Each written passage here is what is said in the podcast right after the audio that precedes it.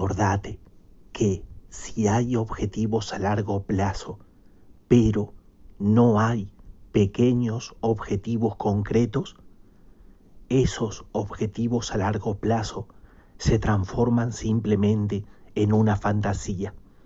Debemos proyectar a un futuro, pero con concretas acciones presentes, pequeñas, cotidianas y definidas. Un abrazo.